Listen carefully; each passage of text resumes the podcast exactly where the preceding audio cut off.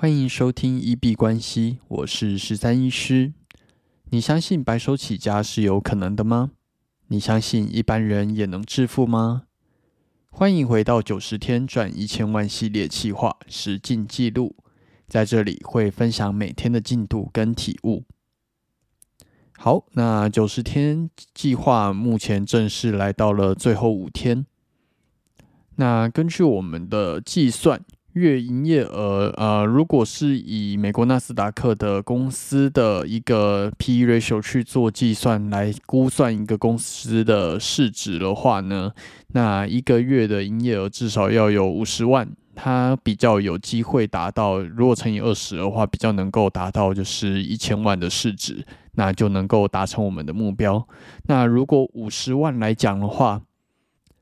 那依照我们新的服务的收费标准啊，可能一个月如果接七到八个 case 的话，它是能够达标的。那如果以九月来说的话，它是有达到这个标准的。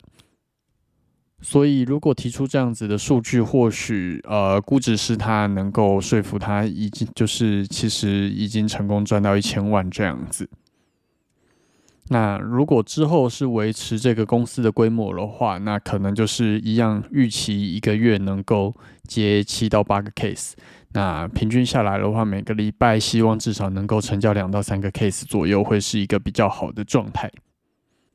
那这个大概就是呃从呃十万赚到一千万的最后一步的计划。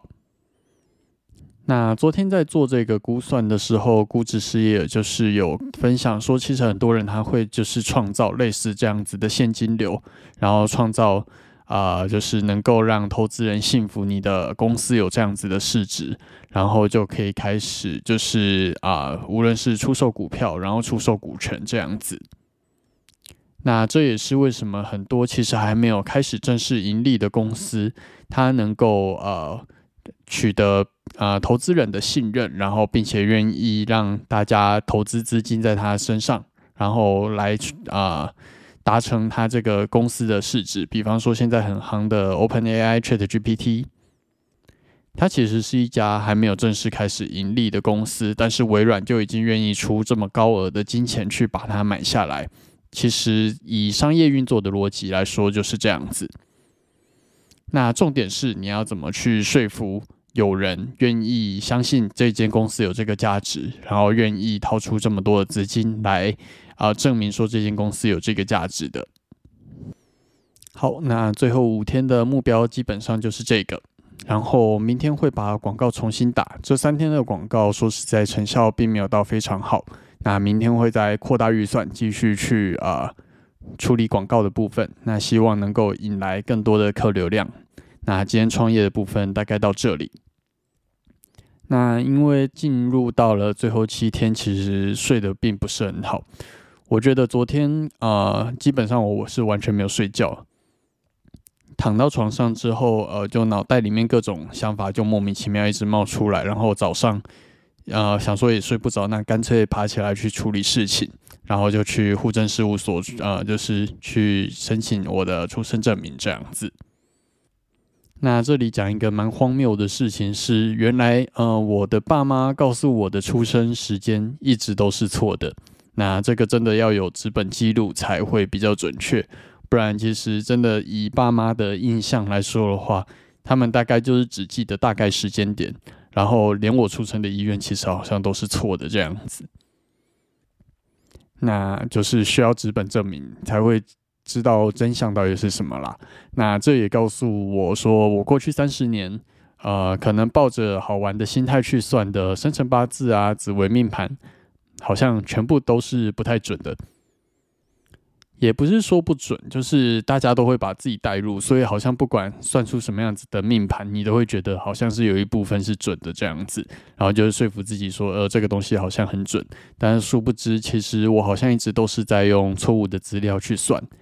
那我自己也会有去做补财库啊，或者是祈福这些。那我不太确定说它会不会自动校正，不然我好像过去补财库或者是祈福，全部都是祈到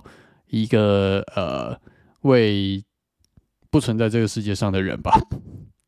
如果他完全是靠生辰八字在认人的话啦，那这是今天我觉得比较荒谬，但是还蛮好笑的一件事情，来跟大家分享一下。那在最后稍微教大家一下调作息的小方式。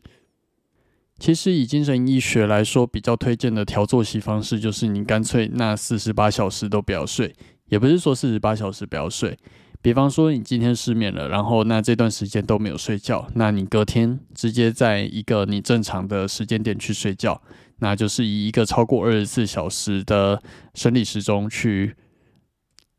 硬逼自己回到一个正确的轨道上。那呃，就是比方说像我昨天完全没有睡，今天可能下午补眠的时候就尽量不要补太久，然后等一下，假如说我平常五六点睡，我想要直接调到十二点睡的话。